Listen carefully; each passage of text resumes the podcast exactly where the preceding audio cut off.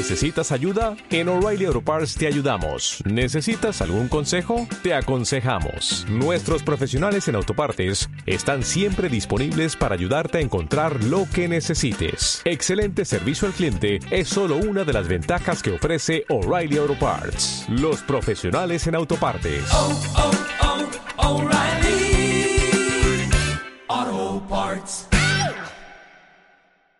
Programa de Radio Bolivariana de la Universidad Pontificia Bolivariana, Medellín, Colombia.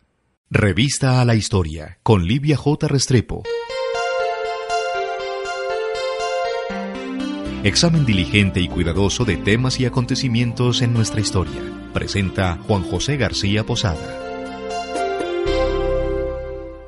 Del ciclo Historia de la Universidad Pontificia Bolivariana, hoy presentaremos el programa número 6, El Espíritu Bolivariano.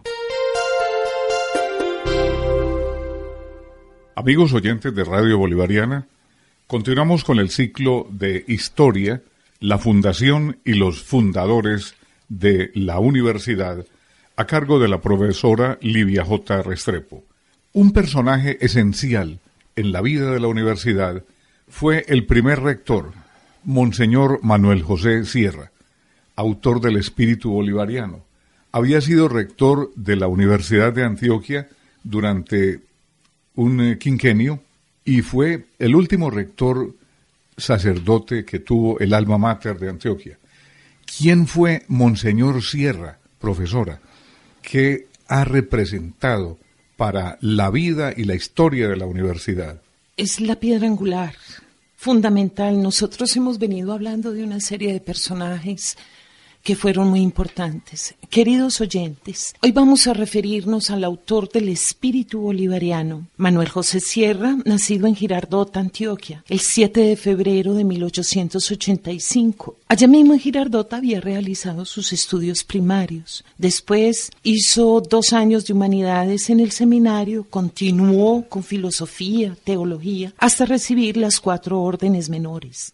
Yo me imagino de estas familias tradicionales antioqueñas con una alta y profunda religiosidad católica que va enfocando su familia. Don Isidro y Doña Próspera le dieron a Manuel José Sierra esa formación tan importante hasta el punto que en septiembre de 1965 ya se retiró del seminario, se dirigió a Roma a estudiar en la Pontificia Universidad Gregoriana habían formado a una persona con mucha sensibilidad, muy riguroso, se dice que era menudo, franco, amable, muy cariñoso, pero también era una persona muy, muy directa, muy rigurosa. En junio de 1908 se graduó entonces en la Pontificia Universidad Gregoriana, se doctoró en Sagrada Teología y regresó a Colombia. Aquí en Colombia y en Antioquia fue profesor de filosofía y teología en el Seminario Mayor,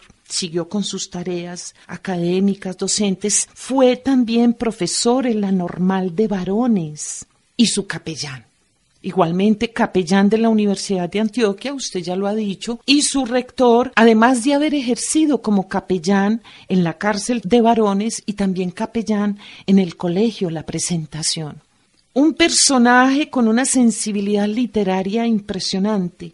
Era muy reconocido por sus dotes oratorias y esa amabilidad y don de gentes le daban un, un, aprecio muy especial de quienes lo conocían. Hacia 1918 publicó la revista El Amigo de la Ciencia. Hago énfasis en esto porque es muy singular como rector de la universidad y como hombre culto y preparado de esa época, esa primera mitad del siglo XIX en Antioquia, tan apegada a la ciencia, al desarrollo tecnológico industrial, siento que hay como una línea de continuidad en lo que hace en esta publicación. Hay esa relación tan bella como estableciendo ese diálogo entre fe y razón que ha sido tan importante para la universidad. De la misma manera, en 1919 fundó el periódico La, Defensa y publicó también, por lo menos, un texto docente que tiene que ver con la pedagogía, con la docencia de la filosofía. Usted lo anunciaba, que había sido el último sacerdote rector de la Universidad de Antioquia y había fundado la Escuela de Odontología en 1931, mucho antes que el gobierno liberal de López Pumarejo emitiera esa ley sobre el ingreso de las mujeres a la educación superior en Colombia, él ya había logrado permitido el ingreso de mujeres a las aulas universitarias, sobre todo con la creación de esa escuela de odontología se retiró en 1932, él cumplió su periodo rectoral, se retiró y en ese punto eh, fue nombrado párroco de Sonsón. Se ganó el cariño de las gentes de la región. En 1935 fue nombrado párroco de la Veracruz en Medellín. Ahí estaba él cuando sucedieron todos esos acontecimientos de Medellín en 1935 y de la Universidad de Antioquia durante ese año de 1936. Profesora, cuando se gestaba la creación de la Bolivariana, de la Universidad Católica Bolivariana, se le ofreció a Monseñor Sierra la rectoría de la universidad. Entiendo que él al principio fue reticente y no quería aceptarla. ¿Qué motivos eh, argumentó para negarse en un comienzo a rector de la Universidad Católica Bolivariana. Todo el conflicto, toda la remesón, él mismo lo dice en una carta que le envió a Monseñor Tiberio de Jesús, diciéndole que se necesita un espíritu mucho más dinámico, mucho más de empuje que lo que él podría ofrecer. Más adelantico quiero leer algunos apartes de esa carta porque vale la pena. Cuando esa remesón universitaria sucedía, él estaba en su parroquia, haciendo todas las labores de la pastoral propia de un párroco, quiero mencionar un datico muy hermoso. Casó a mi padre y a mi madre en la Veracruz. Es decir, él estaba ejerciendo sus tareas sacerdotales cuando el arzobispo, el mismo 15 de septiembre de 1936, inmediatamente al decreto de fundación, lo nombró rector de la Universidad Católica Bolivariana. ¿Por qué? Por su experiencia docente, por sus dotes, por el prestigio rectoral y eclesiástico que él tenía. De tal manera que al nombrarlo es buscar dentro de estos personajes que hay en Medellín el más significativo. Yo quisiera, doctor, en este momento traer la voz de un testigo de la cinta número 44 de aquí del archivo de la emisora, tenemos la voz del doctor Alfonso Correa Bernal en un programa especial con motivo de los 45 años de la Universidad Pontificia Bolivariana. Quiero traer estas palabras del doctor Alfonso Correa Bernal. Donde más se ha visto la mano de la divina providencia en la hora de la universidad es en la calidad de rectores que ha tenido desde su fundación el primer rector fue Manuel José Sierra, quien fue una de esas tremendas personalidades que se producen pocas veces en la historia.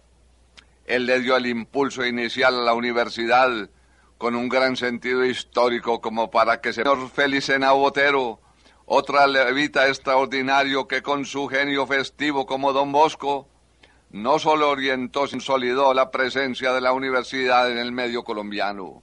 Imagínese, doctor, que el 14 de septiembre de 1936 algunos profesores le habían enviado una carta al arzobispo Tiberio de Jesús Salazar en estos términos, es decir, un día antes del decreto de la fundación.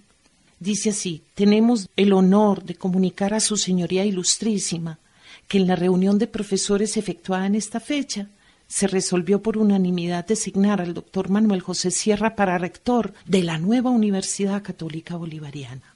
En la confianza de que esta designación merece el beneplácito de su señoría y reiterando a su señoría las expresiones de nuestro más profundo respeto, nos es honroso suscribirnos de su excelencia. Estos profesores, antecitos del decreto de la fundación, ya estaban solicitando, escogimos a este sacerdote por el prestigio, repito, por la experiencia que había tenido como rector y por el reconocimiento académico tan importante que tenía. Vemos las firmas de varios de estos personajes, profesores fundadores que habían participado en el Comité Pro Universidad Católica y también de todos aquellos colaboradores que estaban empeñados en ese propósito. Entonces están el doctor Juan Evangelista Martínez, recordemos que fue el primer decano de esa facultad de Derecho, Francisco Eladio Tobar, Alfredo Cocarango, Guillermo Jaramillo Barrientos, el mismo padre Félix Henao Otero, Fernando Gómez Martínez. Todos estos personajes le estaban pidiendo al arzobispo que nombrara a Manuel José Sierra. Y efectivamente, luego del decreto de fundación, ya para el 15 de septiembre, al día siguiente, entonces viene el decreto del nombramiento del padre Sierra.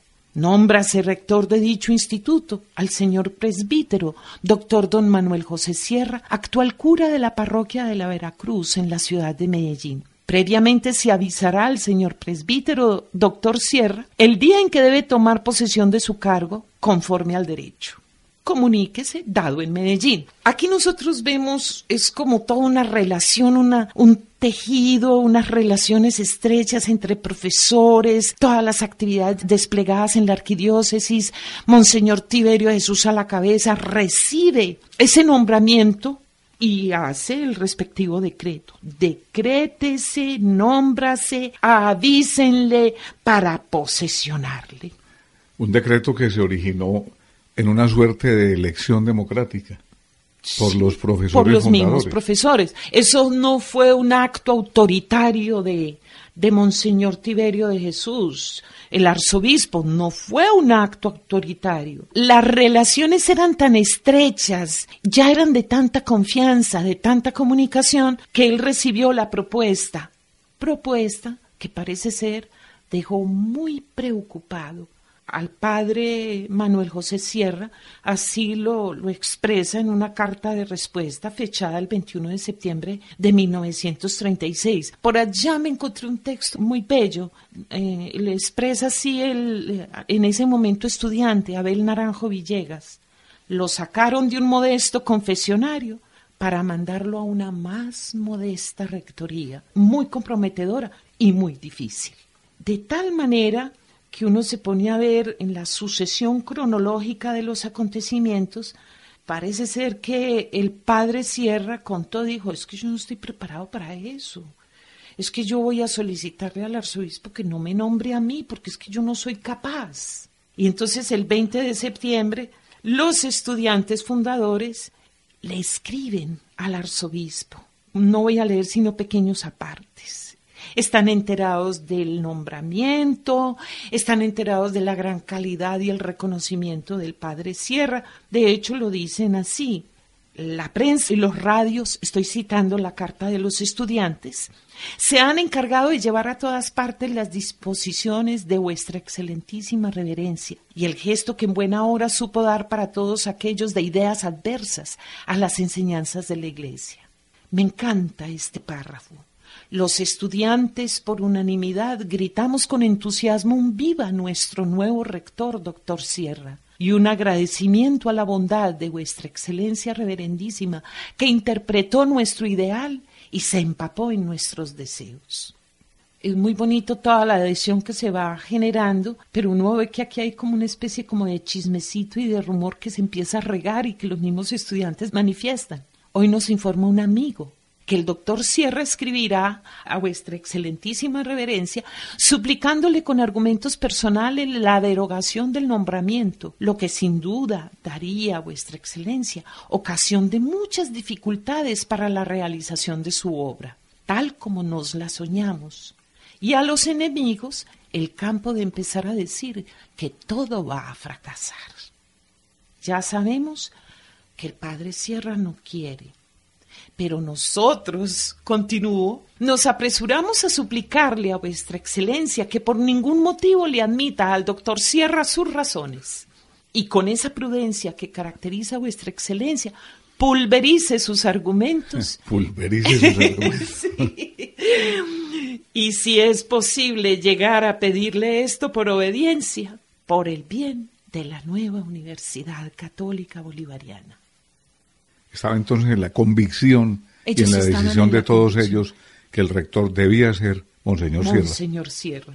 Monseñor Sierra pensó que había sido, pues sí, un nombramiento de los profesores y por supuesto acogió la idea el arzobispo con mucho entusiasmo, pero resulta que estaba pensando él declinar, pedir que derogaran ese nombramiento. Y los estudiantes le dijeron, vea, mejor dicho, pulverice sus argumentos. Y en su mayor parte conocían su ejecutoria Sí, sí. al frente de la rectoría de la Universidad de Antioquia. Ya sabían muy bien de quién estaban hablando, Lo de qué líder eh, académico estaban proponiendo. El original se encuentra en los archivos de la Curia Arquidiocesana de Medellín y en buen momento el padre Javier Piedraíta transcribió estos documentos en los cuadernos del cuadragésimo año de la fundación de la universidad. Decían así los, los estudiantes en esta misiva, comillas, con semejante sacerdote de rector nos sentimos llenos de entusiasmo para estudiar y capaces de pasar por todo sacrificio hasta concluir nuestra carrera. Ahí hay un acto de confianza, ahí hay una nueva inyección de optimismo. De todas maneras, solicitan los estudiantes al arzobispo que no lo deje declinar la invitación. De todas maneras, el padre cierra el 21 de septiembre, es decir, al otro día de haber enviado la comunicación los estudiantes, el padre cierra, dice así en carta al arzobispo. Desde el sábado en que recibí el decreto y nombramiento de rector de la Universidad Católica Bolivariana, fechados el 15 de los corrientes, vengo hondamente preocupado. Ahí hay una humildad del sacerdote. Esta carta es sincera. Vea, esta carta es, es de una sinceridad y la intención es simplemente decir, no soy capaz. Pero, pero son los caminos de Dios. Pues si es singular el acierto y especial la sabiduría de su excelencia en la creación de la entidad que reclaman urgentemente las necesidades actuales, también es visible, escucha esto, doctor, la desproporción entre la magnitud de la obra y el agente escogido. Esta es la humildad del Padre Sierra.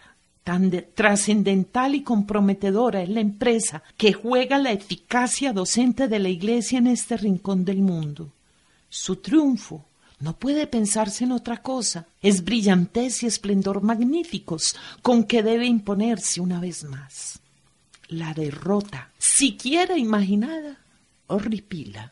Al frente debe ir una mentalidad fresca, robusta, vigorosa y fuerte. A mí me da miedo. ¿Cómo serían los conflictos, los, los enredos, que sí, que no, quienes decían que sí, entusiastas en apoyo, quienes decían que no, que esa universidad iba al fracaso? Y eso lo sabía el padre Sierra y eso lo menciona. A mí me encanta esta carta del padre Sierra porque deja ver ese estilo oratorio que lo hacía famoso en los medios académicos. Yo me imagino los sermones del padre Sierra como párroco en sus parroquias, con esa capacidad y esa calidad en esa pluma que escribe con toda esa fluidez. Dice de una manera muy bella.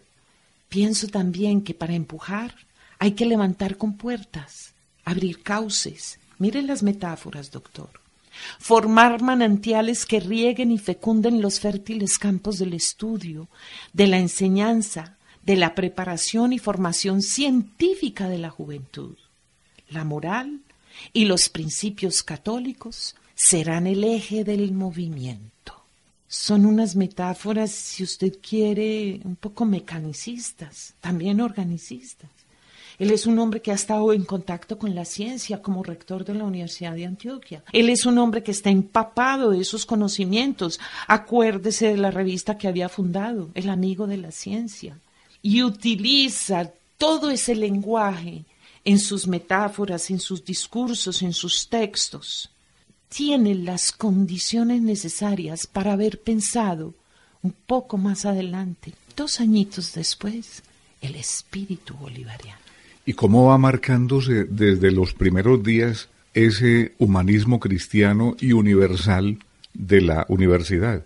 No solamente los estudios de filosofía y teología en los que había enfatizado el padre Sierra, sino también su afinidad con las otras ciencias, con las, otras las mismas ciencias. metáforas que utiliza para hablar del, del organismo Del universitario, el organismo viviente, en fin, muestran a un humanista integral que va abriendo camino a ese mm, a esa complejidad en la comprensión de lo que es la universidad, universidad unidad en la diversidad, no solamente Ajá. unas ciencias particulares, sino todas las posibles, los saberes universales. Es que esa ha sido una constante en la Universidad Pontificia Bolivariana, doctor. Yo no soy bolivariana por haber estudiado aquí mi carrera profesional, ni mi bachillerato, ni nada de esas cosas. Yo soy bolivariana. De mi parte, por elección y de parte de la universidad por una adopción maravillosa. Pero es muy curioso porque yo he notado esa libertad de cátedras, libertad de perspectivas y enfoques.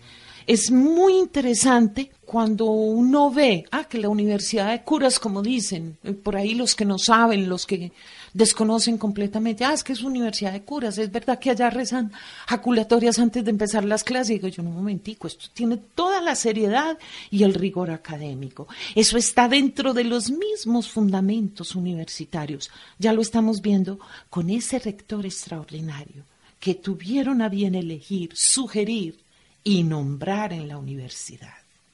Ahora, los estudiantes, por unanimidad, entonces solicitaban, pensaban en esa, en ese entusiasmo, en la confianza que él les iba a proporcionar. Como dicen los estudiantes de hoy en día, figuró, figuró, fue así. El caso es que, obediente, llegó a los locales comerciales los salones improvisados, llegó a esos locales del pasaje Bolívar. Los estudiantes y los profesores lo recibieron con aplausos, con vivas, con alegría, y él en ese momento inició la rectoría con las siguientes palabras. Dice así, voy a citar, Hoy me pongo al frente de esta universidad y os convoco a todos a tomar estatura heroica para que aquí vengan las generaciones colombianas a beber la savia de la cultura. Yo respondo con mi vida que esta universidad será nombrada con orgullo por todos los colombianos y que vosotros seréis la piedra inicial para la portentosa fábrica. Unas palabras proféticas en ese primer mensaje del rector a los universitarios el día de su posesión. Sí, señor. Son unas palabras visionarias y por eso se le ha denominado el rector visionario, el rector de la mística de la universidad.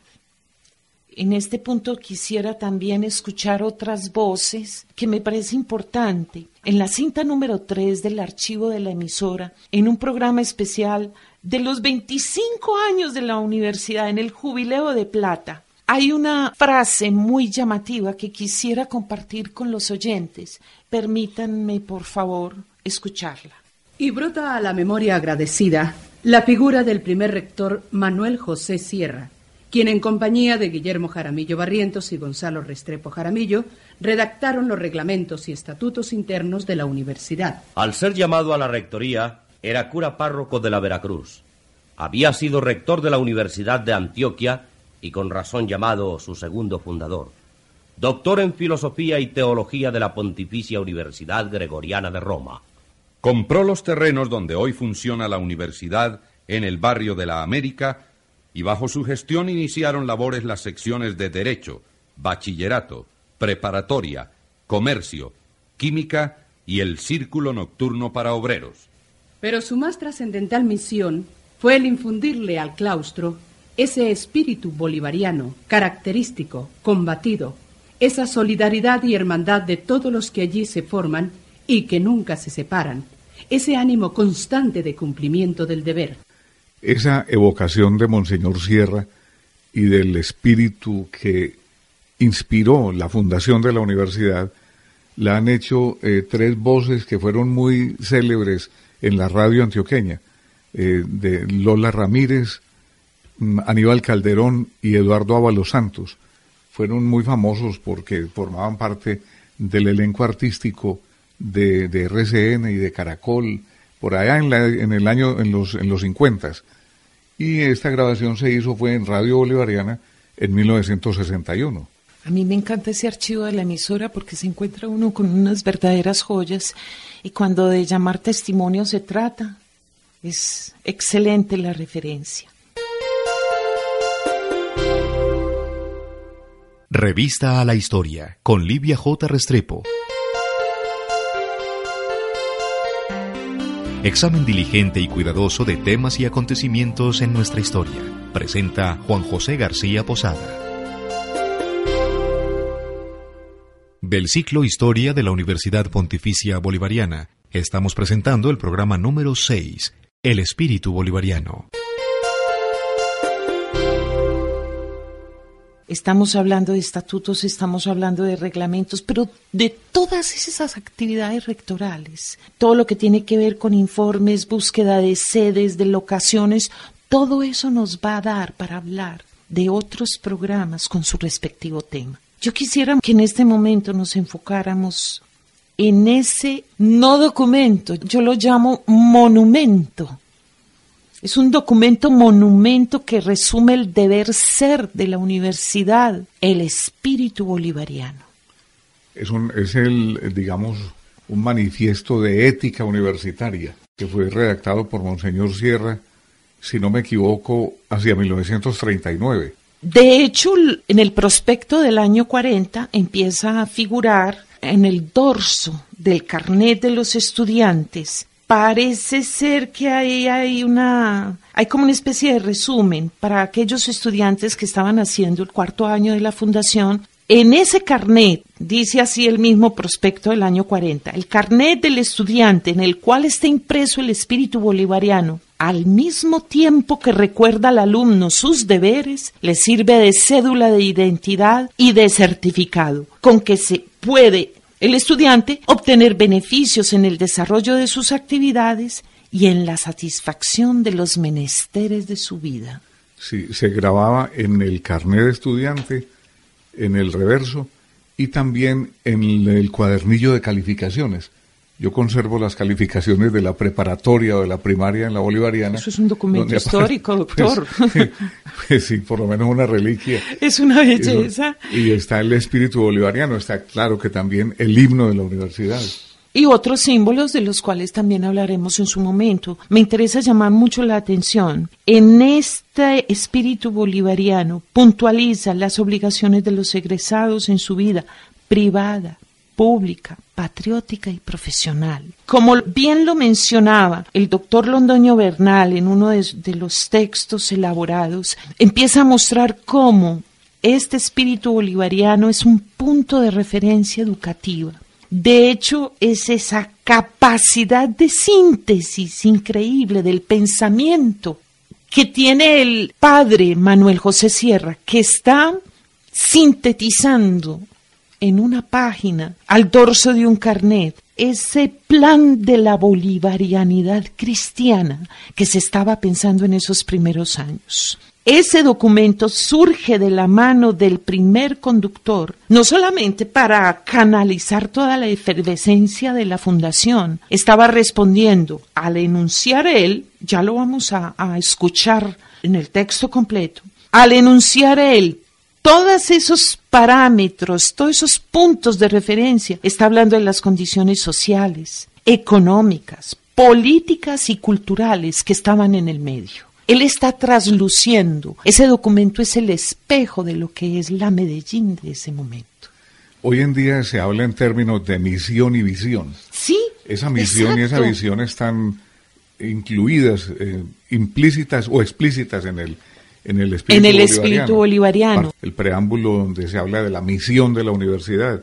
Ajá. Dice, la Universidad Pontificia Bolivariana aspira a crear en las juventudes un espíritu nuevo, propugna por el renacimiento de la conciencia humana mediante la formación de nuevas generaciones dispuestas a la lucha y al sacrificio por los ideales de Dios y de la patria, y exige de sus directores, profesores y alumnos que en cualquier tiempo o lugar obren de conformidad con el siguiente espíritu, Espíritu bolivariano. bolivariano. Aquí ya hay una, una actualización, porque todavía en 1939 la universidad no tenía el título de pontificia. Ajá. Se le han hecho ajustes, Se le han hecho ajustes. um, algunos ayornamentos texto- al, al texto. El texto completo, el texto completo está tal cual, porque es una permanente exhortación a la práctica desde ese deber ser que se está inculcando allí.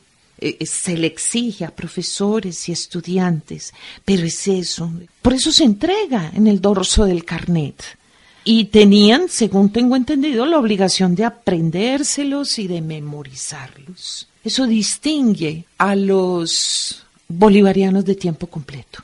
Y hay algo que vale la pena resaltar, profesora y amigos oyentes, en el espíritu bolivariano, es el respeto a la autonomía del individuo. No es eh, la formación de individuos heterónomos, mm, domesticables, sino... Relativistas. sí, no, de personas con criterio propio, es decir, ser capaces de pensar por ellos mismos. En el espíritu bolivariano dice en uno de los párrafos, el bolivariano está obligado a estudiar aplicando su criterio propio, a analizar y discutir imparcialmente, a consultar y a razonar con el fin de adquirir conocimientos sólidos y de capacitarse para servir a la sociedad y a su familia en la medida de sus fuerzas.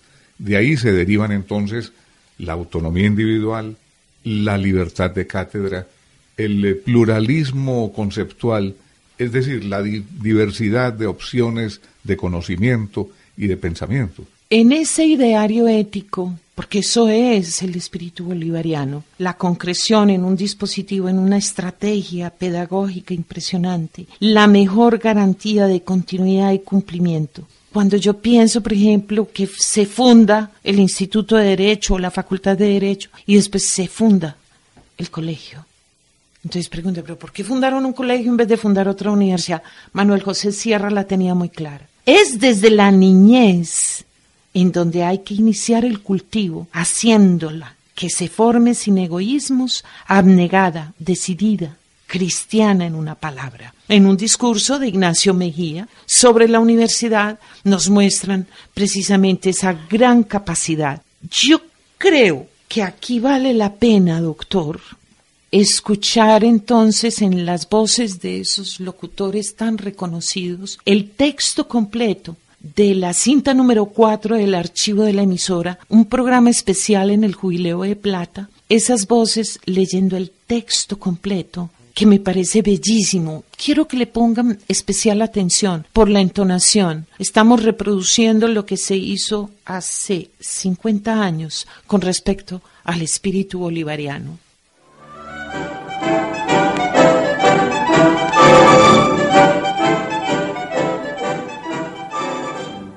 Monseñor Sierra murió el primero de marzo de 1941 y su testamento a los bolivarianos fue estas hermosas páginas que definen el espíritu del bolivariano y que han orientado su vida.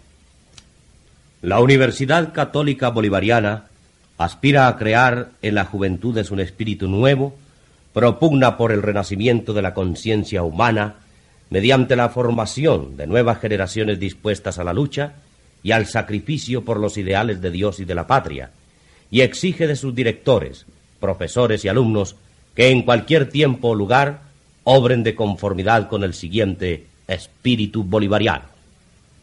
No se podrá ser un perfecto bolivariano sin estar convencido de la misión cultural y social que a la universidad corresponde llenar en la vida colombiana, ni se podrá coadyuvar adecuadamente a la realización de sus ideales sin apasionarse con sus triunfos, sin amoldarse estrictamente a su disciplina y sin participar del elevado espíritu de sus fundadores. Obedecer las órdenes por convicción, respetar la jerarquía y acatar la autoridad.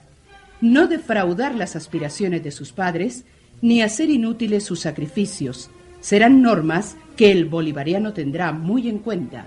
Ninguna causa eximirá a un bolivariano del cumplimiento de sus deberes universitarios, familiares, patrióticos y sociales. Será primero que todo un católico convencido y práctico, un patriota sin reservas ni odios, y luchará por la implantación de un orden cristiano en las relaciones humanas. Rehuir la lucha por la Iglesia católica, por la nación colombiana o por su universidad, o dejarse dominar por un ambiente hostil a ellos, constituirá la mayor falta que se puede cometer contra el espíritu de la Universidad Católica Bolivariana. Entre los bolivarianos de cualquier edad o condición, pobres o ricos, felices o caídos en desgracia, existirá la fraternidad que crea el haber vivido en los mismos claustros, sentido las mismas emociones y haber participado de la gran comunidad a que aspira a ser la Universidad Católica Bolivariana. En su vida privada el bolivariano buscará en todos los momentos su perfeccionamiento. En su vida pública será un perfecto caballero, intachable en sus maneras, caritativo con los pobres, justo con sus inferiores. Si la vida o las necesidades de la patria le llevan a la política, no se dejará dominar por resentimiento o por mezquinos intereses y buscará siempre el engrandecimiento de Colombia. En la vida profesional, recordará que la sociedad requiere sus servicios y dirigirá todos sus actos por la justicia conmutativa y social, pues de ellos ha de dar cuenta al Todopoderoso. No negará su concurso o asistencia a ningún acto religioso, a los homenajes patrióticos, ni a las iniciativas que tiendan a asegurar el reinado de la justicia social. Luchará porque corran parejas en su vida la moral y la religión, la cultura y la ciencia, la justicia y la caridad, los intereses del hombre y los de la sociedad. El bolivariano está obligado a estudiar aplicando su criterio propio, a analizar y a discutir imparcialmente, a consultar y a razonar con el fin de adquirir conocimientos sólidos y de capacitarse para servir a la sociedad y a su familia en la medida de sus fuerzas. No se inspirará nunca en fines calculadores o indignos, sino que teniendo en cuenta la naturaleza humana y su destino final, luchará por su perfeccionamiento, ennoblecerá su vida, dignificará cuanto con él se relacione de tal manera que nunca se le pueda enrostrar que faltó al espíritu de la universidad o que dejó de obrar bien en algún momento. Su cariño, su admiración por la religión católica, por la patria, y cuanto haga por enaltecer la memoria del Padre Libertador y realizar sus supremos deseos, no serán el resultado de la vigilancia, la imposición o el cálculo, sino fruto espontáneo de su conciencia individual y universitaria.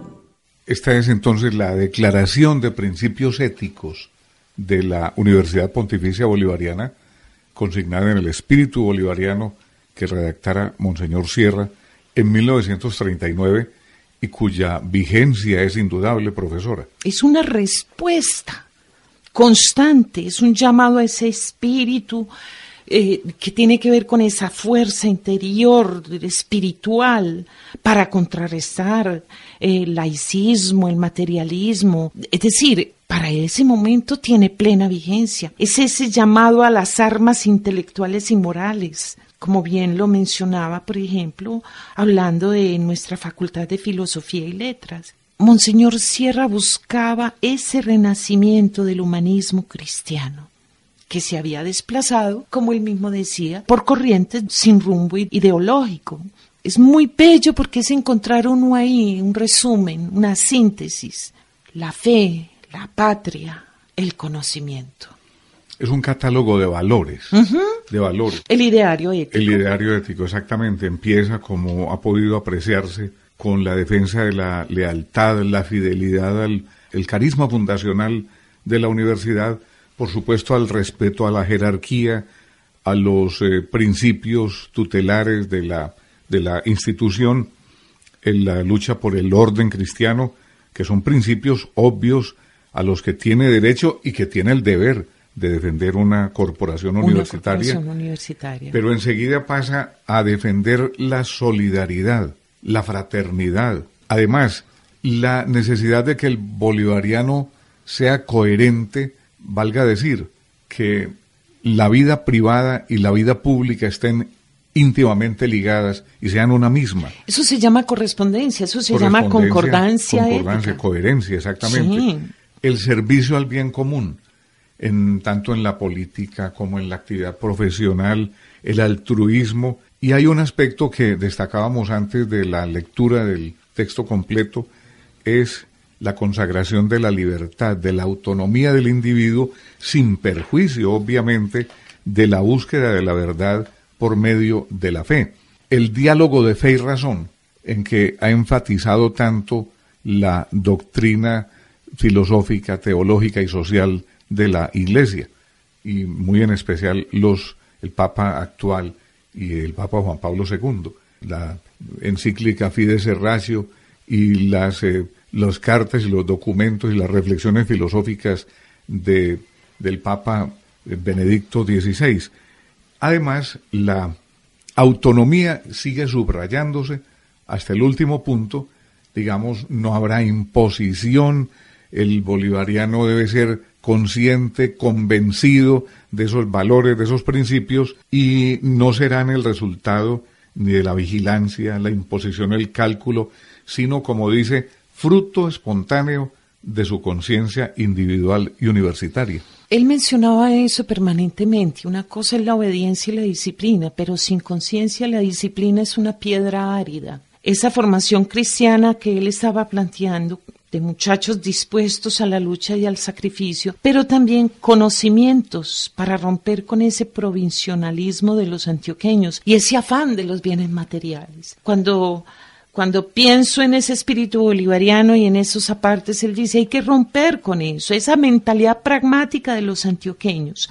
¿Se acuerda que yo le había contado a usted que muchos antioqueños pensaban que las universidades eran un dañadero de trabajadores y ellos se desperdiciaban en ciencias inútiles? Pero contrarrestando ese individualismo de los antioqueños, entonces el espíritu bolivariano ahí inculca el altruismo, el servicio a la comunidad, dentro de la tradicional mística bolivariana y en la paz y tranquilidad de sus claustros, renovando la mentalidad y, praxis individualista, pero por otra parte, esa capacidad de la catolicidad fortalecida. Ese altruismo, esa solidaridad y sobre todo la renuncia a ese pragmatismo utilitario que aparece aquí precisamente no se inspirará nunca en fines calculadores e indignos, sino que teniendo en cuenta la naturaleza humana y su destino final, luchará por su perfeccionamiento, ennoblecerá su vida,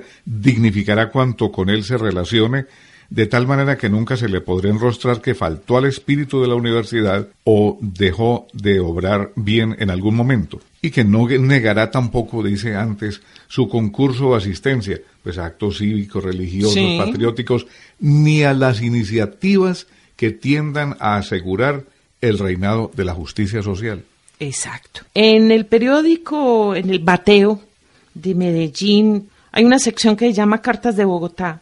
Y en una de estas cartas decía así lo siguiente, entre nosotros no se sigue una carrera con el propósito de ejercerla, sino para escalar posiciones burocráticas y llegar a ser algún día un famoso político, con el aditamento de una canonjía de diputado, representante, senador o ministro. Lo que pasa es que la fiebre estudiantil que se generaba en algunos círculos sociales buscaba precisamente ese beneficiarse en términos de estatus, en términos de un reconocimiento económico, y cada familia, por modesta que fuera, quería tener un doctor en el hogar, sin importar que fuera en medicina, ingeniería o derecho. Por esa razón, durante mucho tiempo también se decía que los centros de educación, esto hay un artículo muy bello de José Mejía y Mejía que se llama Locura de Dios cuando permitió que fundaran la Bolivariana. Él decía, los centros de educación superior se habían venido convirtiendo en fábricas de diplomas doctorales